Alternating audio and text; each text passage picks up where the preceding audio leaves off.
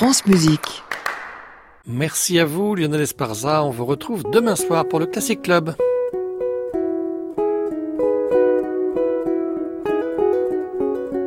Arnaud Merlin, le portrait contemporain. France Musique.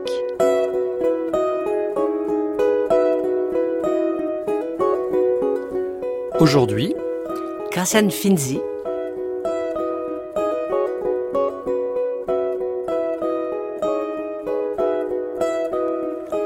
Bonsoir à tous. Le portrait contemporain, c'est chaque mercredi une heure de plongée dans l'univers d'un créateur d'aujourd'hui. Et ce soir, j'ai le grand plaisir de recevoir la compositrice Graciane Finzi à la veille de la création de sa fantaisie concerto pour alto et orchestre ici même, à la Maison de la Radio, dans le cadre du festival Présence qui s'ouvre mardi prochain.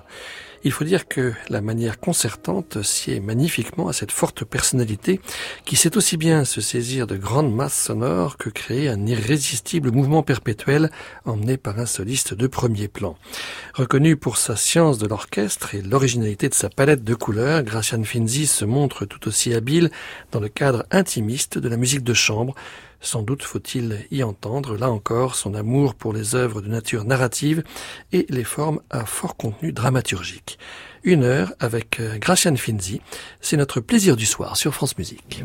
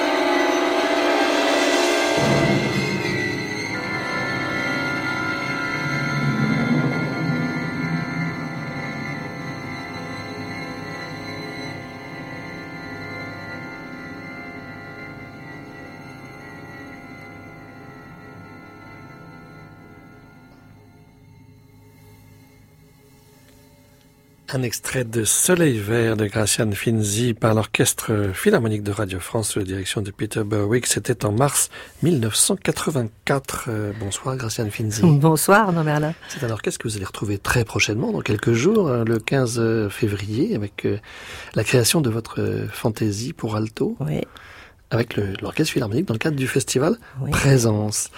L'orchestre, c'est quelque chose qui compte euh, beaucoup pour vous, euh, Graciane Finzi. Vous avez beaucoup écrit euh, pour orchestre, mais à l'origine, il y a le violon, et pas tout à fait n'importe quel violon. Ben, le violon, je suis né dedans, hein, parce que mon papa Adrien Finzi était un magnifique violoniste qui avait eu son prix en 21 au CNSM. Et mes premiers concerts à l'âge de 3 ans, c'était le concerto de Mendelssohn, c'était la symphonie espagnole, c'était euh, euh, j'ai crié quand il s'est arrêté en plein concert, papa s'est crompé parce que effectivement il travaillait à la maison, il enchaînait les passages et là quand il y a eu un tout petit d'orchestre, j'ai cru que papa s'était trompé et j'ai un souvenir de ça, j'ai l'impression d'avoir le cœur qui s'arrête quoi. C'était donc j'étais vraiment vraiment là dedans complètement. Et ma maman était pianiste. C'était au Maroc? C'était Maroc. Je suis née à Casablanca. Et ensuite, vous êtes venu en France. mes parents euh, se sont rencontrés au Maroc. Euh, ils ont fait de la musique de chambre. Vous voyez, comme quoi la musique de chambre, ça mène à tout. Et je suis née. Le violon, c'est donc euh, l'origine de votre de votre amour, de votre vocation pour la musique. Et puis après, comment ça s'est passé? Vous êtes venu travailler au conservatoire à Paris? Oui, je suis venue à l'âge de 10 ans. Maman est venue avec moi, parce que mes parents habitaient toujours le Maroc. Et euh, je suis rentrée à 10 ans au CNSM, en solfège spécialisé, qui existait à l'époque. Et je suis très heureuse de l'avoir faite, parce que par rapport à ce travail d'écoute énorme qu'on le faisait, en tant que compositeur, je me suis rendu compte que ça m'avait rendu grandement service. Ensuite, à 12 ans, je suis rentrée en classe de piano, en classe préparatoire. Il y avait les préparatoires et à 14 ans en supérieur, et après ça a continué. Harmonie, fugue, contrepoint, composition. Et puis, euh, vous avez enseigné longtemps au conservatoire, hein, pendant de très nombreuses euh, années. 34 euh, ans. Jusqu'à il y a quelques années, Graciane Finzi. Alors, on va se replonger peut-être dans les débuts de votre métier de, de, compositeur, de compositrice, je ne sais pas comment il faut dire. Alors moi, vraiment, franchement, sincèrement, et toute la polémique qu'il y a autour de ça, ça m'est égal. Alors, disons compositrice, allez. D'accord. Allons-y.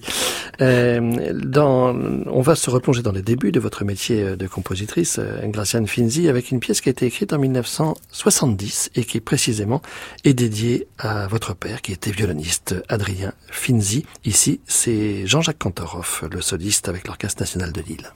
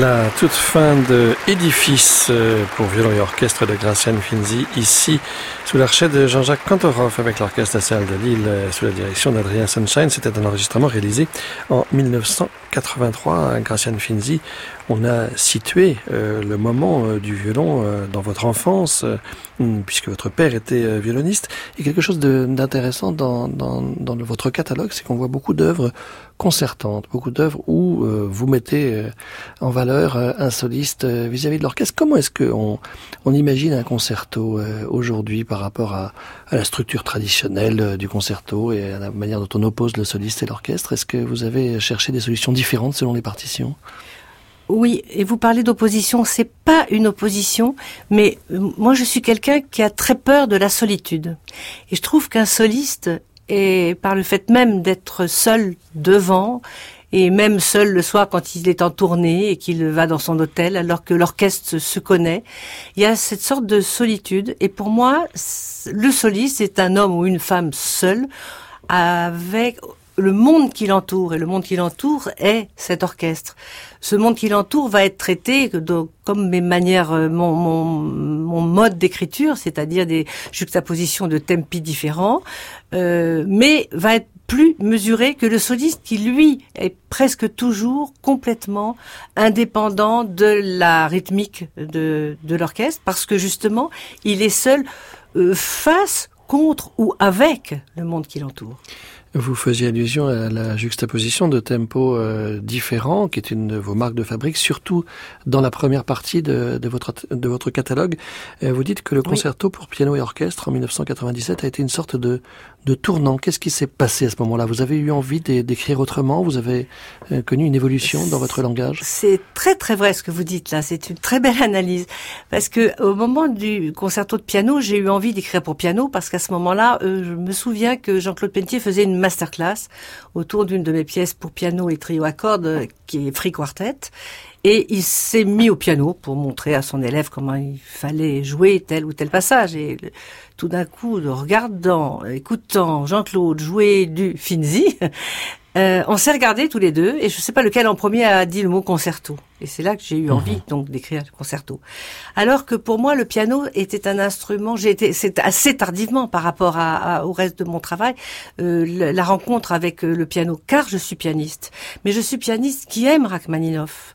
Moi euh, c'est le piano romantique, moi je travaillais du Chopin, du Beethoven pas romantique, enfin, le, le, le, répertoire et mon rêve c'était de jouer le concerto de deuxième de Rachmaninoff que j'ai jamais pu jouer parce que je fais des cauchemars récurrents, que j'arrive dans une salle de concert où il n'y a pas de public, où il n'y a pas le piano, où il n'y a pas la clé du piano, où j'ai pas ma jupe. Et au moment où mon rêve s'arrête, j'ai même pas commencé le concerto. Quoi, j'y suis jamais arrivé. Mais je suis pianiste j'étais en classe de piano hein, au CNSM chez Joseph Benvenuti. Et tout d'un coup, je me suis rendu compte que je pouvais adapter quand même un langage, un langage qui était moins cette juxtaposition, bien que le piano dans mon concerto est dans un tempo différent de l'orchestre, mais j'avais la patte sonore. Et cette patte sonore, elle m'est venue par l'harmonie. Alors c'est quoi? Vous parlez d'harmonie géante. Qu'est-ce que vous entendez par là? Les harmonies géantes, c'est-à-dire que je vais juxtaposer un accord de septième majeur mhm. euh, euh, avec un augmenté, une septième diminuée, et tout ça va être et ainsi de suite, tous les accords répertoriés. Et le tout va devenir comme un énorme cluster, puisque ce n'est plus une harmonie mhm. que l'on peut répertorier, mais une harmonie géante. Et comme je divise beaucoup, ça devient des, des sons, ça part du très très grave au suraigu, et ça, ça devient des harmonies géantes. Mais je suis quand même donc dans l'harmonie plus que je pouvais l'être avant dans cette juxtaposition de d'instruments à des tempis différents. On va se retrouver plus vertical.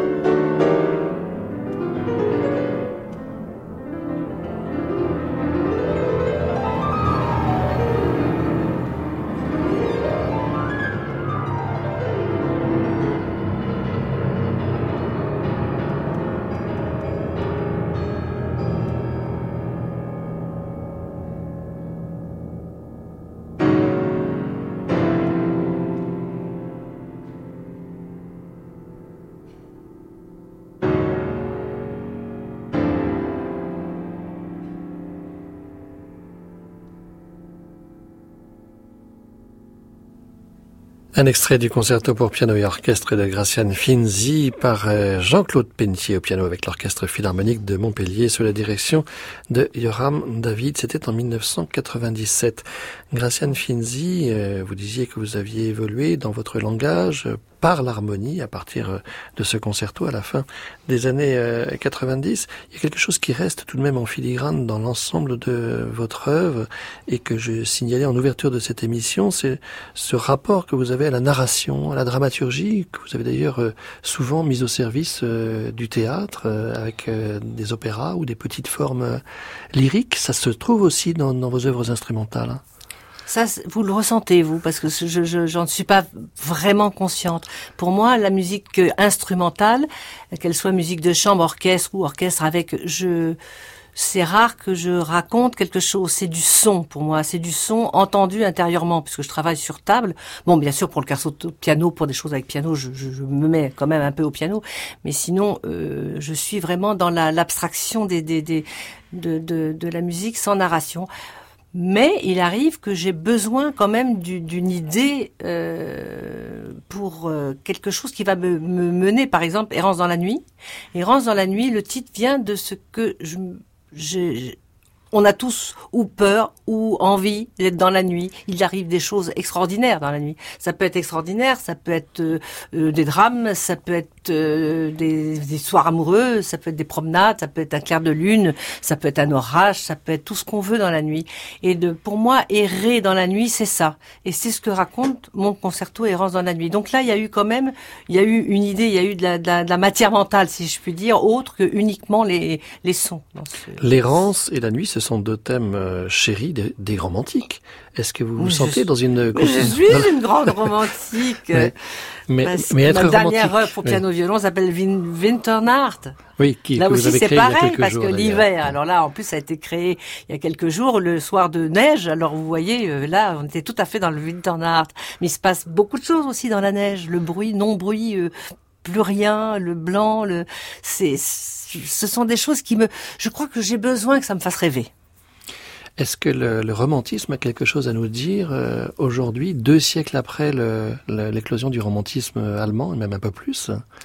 Je pense que le romantisme allemand a été, euh, c'est presque un pléonasme, mais je pense que le romantisme existe à, toute époque, parce que c'est pour moi le romantisme, c'est euh, le, le cœur, c'est ce que va penser, c'est la générosité du, de l'être humain. Or l'être humain n'a pas tellement changé. Alors l'homme de Cro-Magnon, je ne sais pas s'il était romantique, mais je veux dire, euh, nous avons dans la littérature, même en dehors des époques romantiques, le romantisme est, à, est une époque, mais je crois qu'elle est, elle est éternelle. Pour cette errance dans la nuit, euh, c'est Gary Hoffman qui interprète euh, cette partition. C'était une, une, belle rencontre aussi, j'imagine, avec un, un, un interprète euh, très engagé un interprète extraordinaire que je ne connaissais pas personnellement. Il avait entendu, bah, il a écouté Soleil Vert à Salle Playel et il m'a téléphoné qu'un jour après en me disant j'ai écouté votre Soleil Vert, je suis Gary Hoffman, je suis violoncelliste. Je dis oui ça je sais et je voudrais un concerto de violoncelle. Donc j'ai téléphoné à Radio France. J'ai dit je voudrais écrire un concerto pour Gary Hoffman et puis ça s'est fait tout de suite. Donc je l'ai rappelé en disant je vous écris ce concerto et je me suis mis à l'écouter encore plus parce que je l'avais bien sûr écouté et il a un son qui fait rêver, il a un mode de jeu qui fait rêver et alors lui dans le romantisme aussi il est particulier parce que les grands vibratos, le grand romantisme c'est pas du tout son truc. Et, et c'est vrai que c'est quelqu'un de d'extraordinaire. C'est un il, être. Il vient de l'école Starker, hein. C'est voilà. C'est ce côté-là. Ouais. Et c'est c'est c'est un être extraordinaire. Et je pense que c'est pas innocent que ce concerto soit de écrit de telle manière. C'est parce que c'est il était pour Gary Hoffman.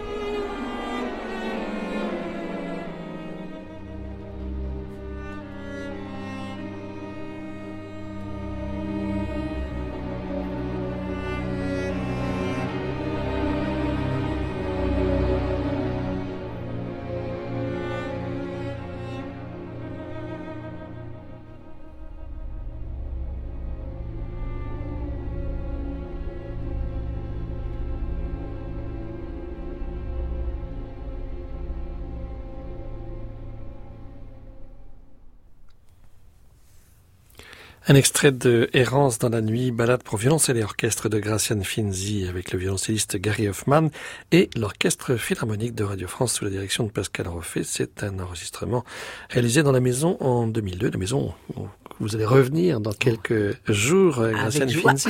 Est-ce qu'on peut dire un petit mot de, de cette œuvre pour alto qui va être créée la semaine prochaine? Alors cette œuvre pour alto, c'est, elle s'appelle Fantasy Concerto. Euh, pour moi, c'était encore une sorte de balade quand même, parce que mais le mot fantaisie euh, me permet, euh, c'est pas dans le sens euh, fantaisie, c'est fantaisie, c'est dans non, le mais sens dans le sens romantique peut-être. Très romantique, bah oui, la fantaisie de, de, de, Mozart, elle est tout à fait dans le sens ouais. romantique, et là aussi, l'alto a pas mal d'actions différentes, des moments romantiques, des moments dramatiques, des moments. l'alto est un instrument pour lequel je n'avais jamais écrit de concerto, alors j'en ai fait deux pour violon, deux pour violoncelle, euh, bon un seul pour piano, mais mais vraiment j'avais très très envie. Je suis ravie de travailler avec Marc, avec Matt Desmond que je connaissais de vue simplement, je connaissais pas. Qui joue dans l'orchestre philharmonique euh, oui, oui. et qui sera le soliste. Et aussi. qui est, oui, parce qu'il est, il est soliste, il est, il, il est artiste dans l'orchestre. Oui, il dirige aussi. Il est, j'aime beaucoup quand un soliste d'un orchestre joue en soliste je trouve que c'est une action formidable pour le soliste de l'orchestre, pour l'orchestre qui écoute son, son, son alto solo, et, puis il est merveilleux, quoi. Donc moi je l'avais, je l'ai entendu dans d'autres concerts, et puis euh, voilà. L'alto, mon fils est altiste, donc vous voyez, j'aurais dû écrire depuis plus longtemps pour alto. J'ai écrit des pièces pour alto seul, mais pas avec un Mon fils est alto solo de l'orchestre des siècles avec François Xavier Roth, donc mon fils joue très bien de l'alto aussi. Peut-être qu'un jour il le jouera aussi. Et c'est une œuvre qui est pareille dans la mesure, enfin pareil, non, elle n'est pas pareille, j'écris pas tout pareil, mais le principe est quand même qu'il est très libre. Il est très libre par rapport euh, à l'orchestre, il se promène dans l'orchestre et il y a aussi des, des moments de, de, de, de drame, d'amour, de, de romantisme, oui, oui, je le, je le dis, et aussi avec un orchestre très divisé, avec un orchestre où très tenu, des parties très, très, très un petit peu compliquées, comme, comme, comme j'ai toujours, quoi. Donc c'est euh, ma marque de fabrique est encore utilisée là, avec une évolution, bien entendu. Ce sera donc la semaine prochaine, le 15 février à 20h, ici même à l'auditorium de Radio France. Fantasy Concerto pour alto et orchestre de Graciane Finzi dans le cadre du festival avec l'orchestre philharmonique et Marc Desmond. Ce sera dirigé par Alejo Pérez.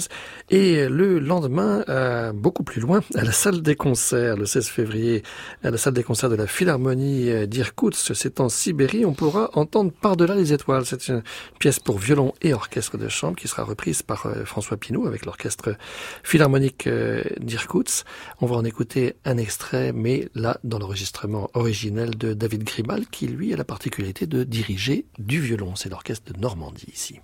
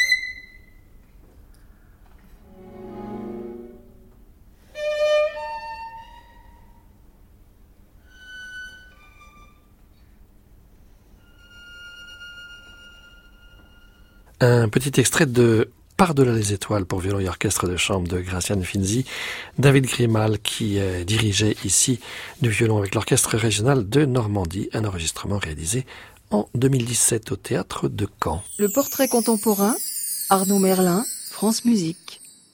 Graciane Finzi, on a beaucoup parlé euh, d'orchestre. À l'instant, on entendait euh, un violoncelle avec un plus petit orchestre, un orchestre de chambre. Euh, la musique de chambre a quelque chose de très important aussi dans, dans, dans, votre vie. Il y a quelques jours, vous aviez la création d'une pièce pour euh, violon et piano. Et puis il y a aussi, par exemple, euh, euh, l'amour du tango. Alors ça, au départ, je crois que c'était une sollicitation d'une violoniste, Marianne Piketty, qui vous avait demandé d'écrire. Et puis c'est devenu une pièce qui a connu plusieurs versions. C'est une pièce qui a évolué parce qu'au départ, je pensais ne pas savoir écrire un tango. J'en écoutais beaucoup parce que j'adore les tangos de Piazzolla. je, donc, elle me demande un tango je me dis je vais essayer.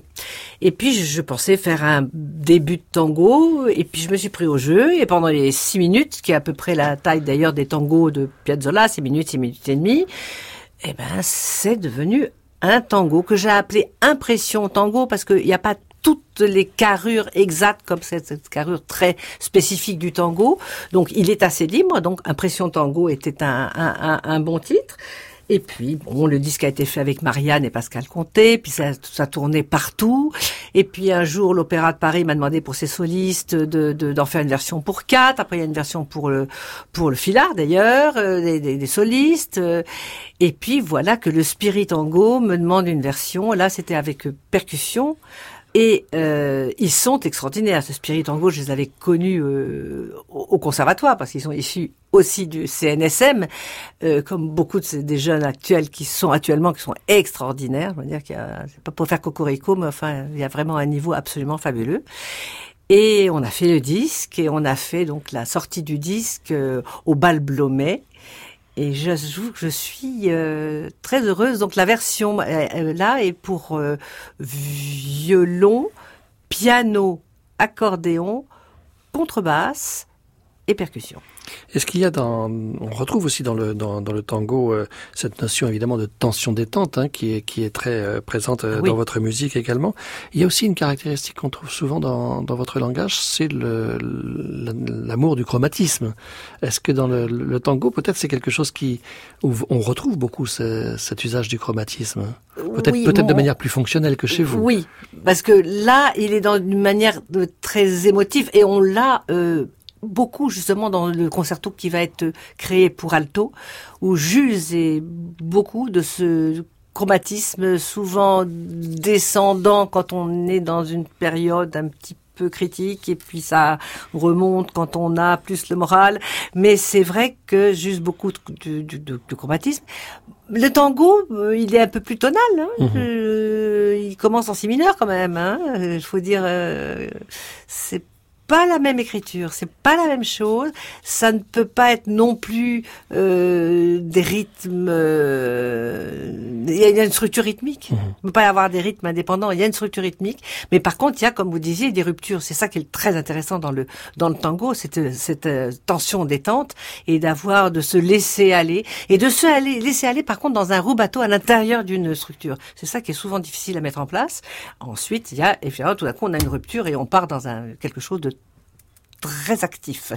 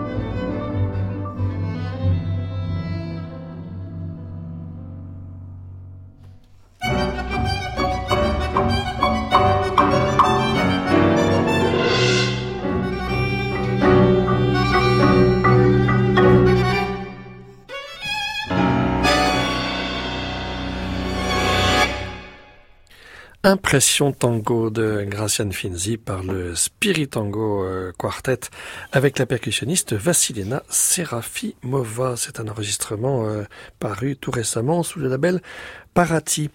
Euh, Gracian Finzi, euh, vous avez collaboré assez récemment avec le Paris Mozart Orchestra. C'est cette formation dirigée et fondée par la chef d'orchestre Claire Gibault.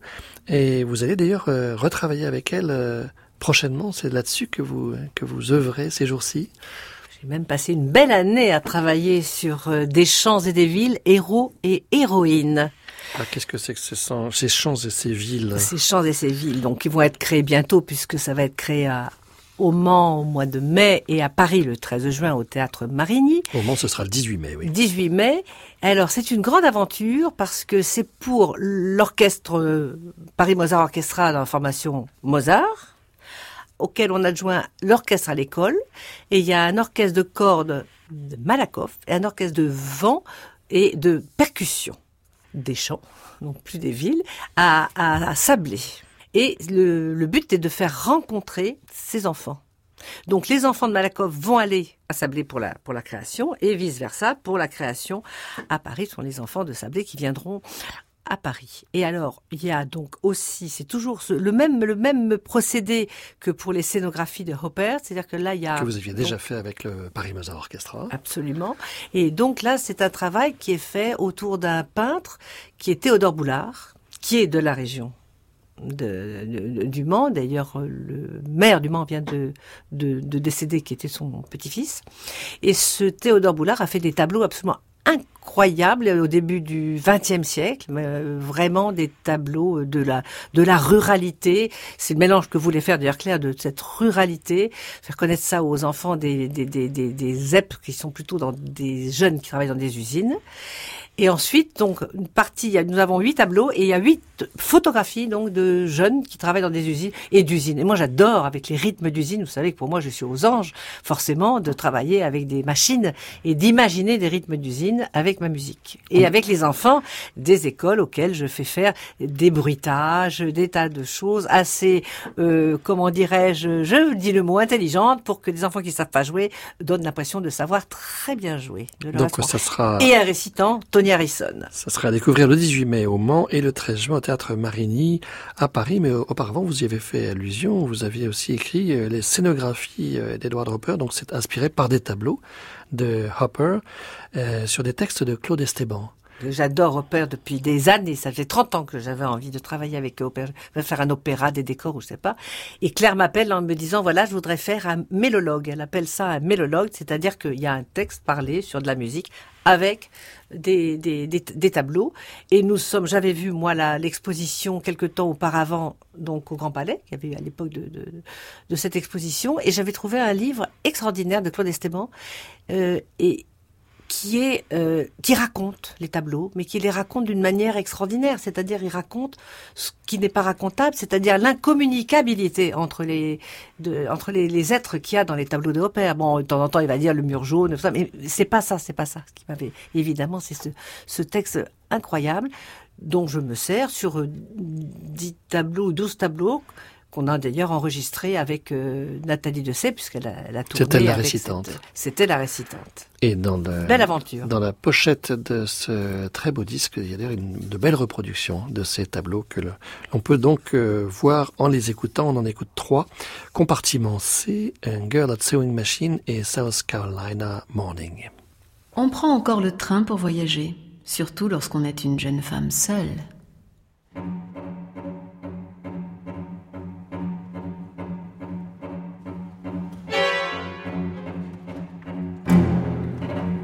Il y a des trains commodes qui partent en fin d'après-midi.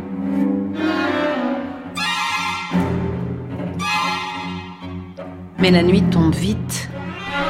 On peut feuilleter un magazine pour dames qui est plein d'articles intéressants pour entretenir son jardin ou se faire friser les cheveux.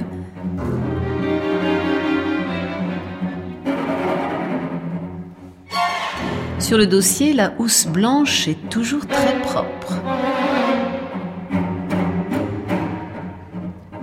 il y a très peu de voyageurs. Beaucoup de gens se déplacent maintenant en automobile. Elle dira qu'elle adore le train.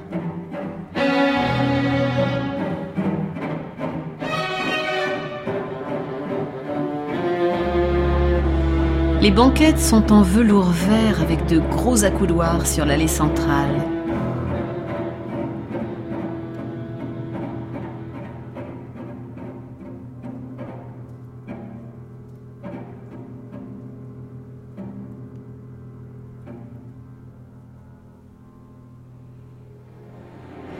Son chapeau lui va bien sur ses cheveux blonds.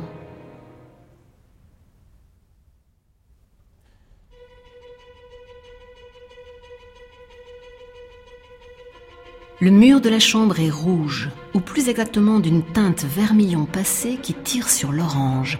Sans doute s'agit-il d'un papier peint plutôt que d'un tissu, car la chambre, bien que remplie de meubles et d'objets, trahit une sorte de dénuement, presque de gêne. Mais la couleur du mur n'est pas uniforme. Par une croisée qui se découvre sur la droite, la lumière entre de biais, inscrivant dans une diagonale qui vient se perdre au fond, contre une commode, le double tremblant de la fenêtre. L'angle même de l'ombre portée indique avec une évidence évasive que le soleil n'est plus à son zénith, mais qu'il habite encore l'intimité de la pièce, qu'il en réchauffe doucement les recoins et s'unit très subtilement à la fraîcheur de l'air. Dehors, par-delà la fenêtre, le ciel est pâle, d'un bleu délavé presque homogène, et le contraste s'accuse entre cette constance solaire toute abstraite et le parcours des heures sur le mur. La jeune fille ou la femme qui travaille ne s'attarde pas à ces nuances atmosphériques. Elle est assise devant sa machine à coudre juste en face de la fenêtre pour mieux tirer parti du jour. Elle porte une robe large qui lui dégage tout le bras et le haut du buste. N'est-ce pas simplement une chemise de nuit qu'elle a gardée pour être plus à son aise? Les deux mains sont posées sur l'étoffe, attentives au va-et-vient du fil, guidant l'aiguille qui s'avance, achevant un feston à petits points. C'est un travail minutieux, bien que mécanique. Il exige cette application, cette concentration de regard et aussi, sous la table de la machine, ce mouvement continu des jambes, cet actionnement du pédalier qu'on n'aperçoit pas, qu'on devine. Peut-être que la jeune femme est couturière de profession, peut-être confectionne-t-elle jour après jour ses vêtements pour les vendre. La machine à coudre occupe, c'est vrai, la partie la plus propice au travail. Elle est trop lourde pour qu'on la déplace. Elle est en fonte, noire ou vert sombre. Elle est faite pour durer. La jeune fille vieillira plus vite. Ses yeux, ses mains alertes se lasseront avant. Sur le mur, le même tableau qu'elle ne voit plus à force de le voir. Les mains sont jeunes, douces, potelées. Au-dessus de la commode, il y a une plaque de marbre avec une carafe qui étincelle dans le soleil et un petit récipient de cuivre qui ne sert pas à grand-chose. Peut-être à recevoir une bague que la jeune femme reprendra le soir quand le travail sera fini.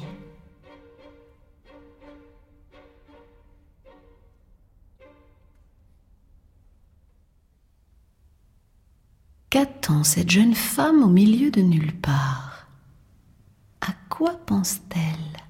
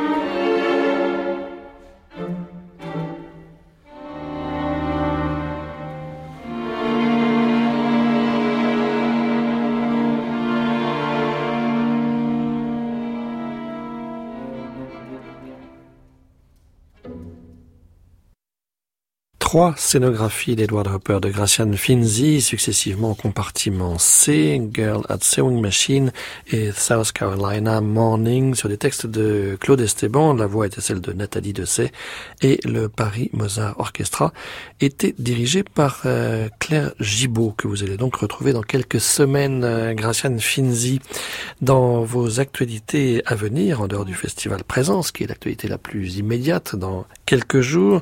Il y aura aussi un travail important avec euh, l'ensemble Calliope euh, que dirige Karine Letiec. Vous êtes en résidence aussi auprès de en cet résidence. ensemble. Là aussi, c'est une belle aventure parce que je suis en résidence donc à c'est l'université et le centre culturel Le Bouillon, donc c'est une belle salle de, de, de, de, de théâtre. À Orléans. À Orléans.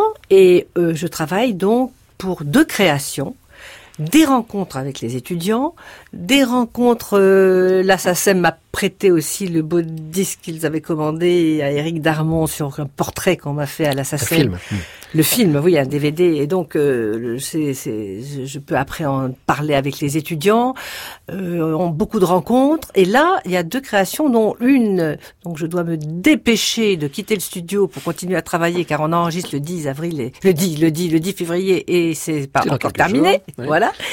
Et pour. Euh, euh, c'est une musique de ballet. C'est une musique de ballet à l'intérieur d'un spectacle qui existe déjà autour de Isadora Duncan. Et je fais 15 minutes de musique à l'intérieur de ça avec euh, la spécialiste de la Elisabeth Schwartz, la spécialiste de, de la danse de Isadora Duncan, qui a quand même quelque chose de très particulier. Et ça m'inspire justement des, des, des espèces de, de, grands mouvements d'arpèges de trucs, parce que je vois les images et ça m'inspire ça. Et il y a une autre création, qui est un conte alors pour enfants d'Olivier Cohen, La maison qui ne dormait jamais, qui est une histoire qui m'a énormément plu, amusée, et que l'on va créer aussi avec l'ensemble Calliope à Orléans. Ça, ça sera donc en mai et en juin prochain. Auparavant, euh, vous êtes aussi programmé dans le cadre euh, du festival Archipel à Genève. Il y aura deux concerts, je crois. Deux hein. concerts. Oui. Ce sera donc le 31 mars et le 2 avril. On va se quitter, euh, Graciane Finzi, avec une pièce euh, importante pour vous. Ça s'appelle euh, Crossing the Line avec euh, des merveilleuses musiciennes, Clara Abou, Émilie Hurtevant et Anne de Fornel, qui forment le trio empreinte. On parlait tout à l'heure de chromatisme. Là, on retrouve cette approche du, du chromatisme.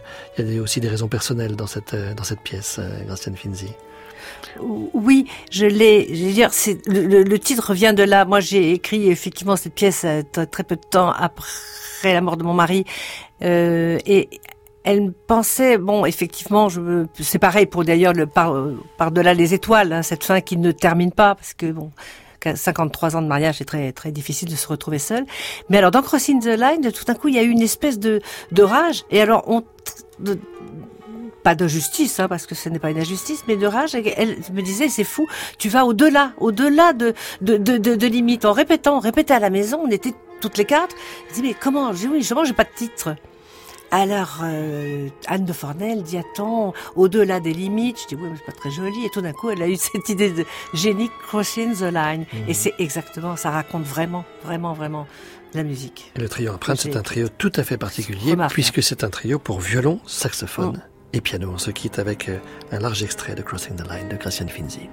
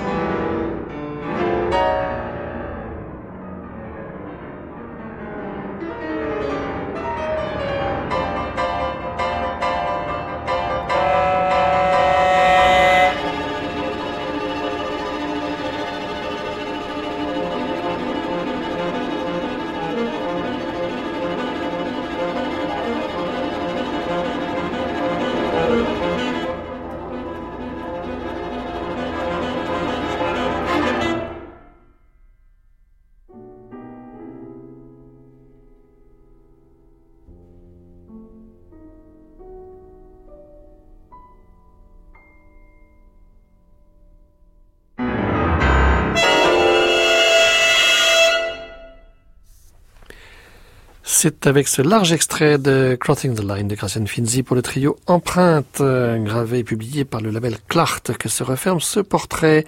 Merci Gracian Finzi d'avoir accepté notre invitation. Merci Arnaud, merci Arnaud Berlin, merci beaucoup. Je rappelle la création de la Fantaisie Concerto pour Alto, ce sera le 15 février à Radio France dans le cadre de Présence avec l'orchestre philharmonique et un soliste Marc Desmond.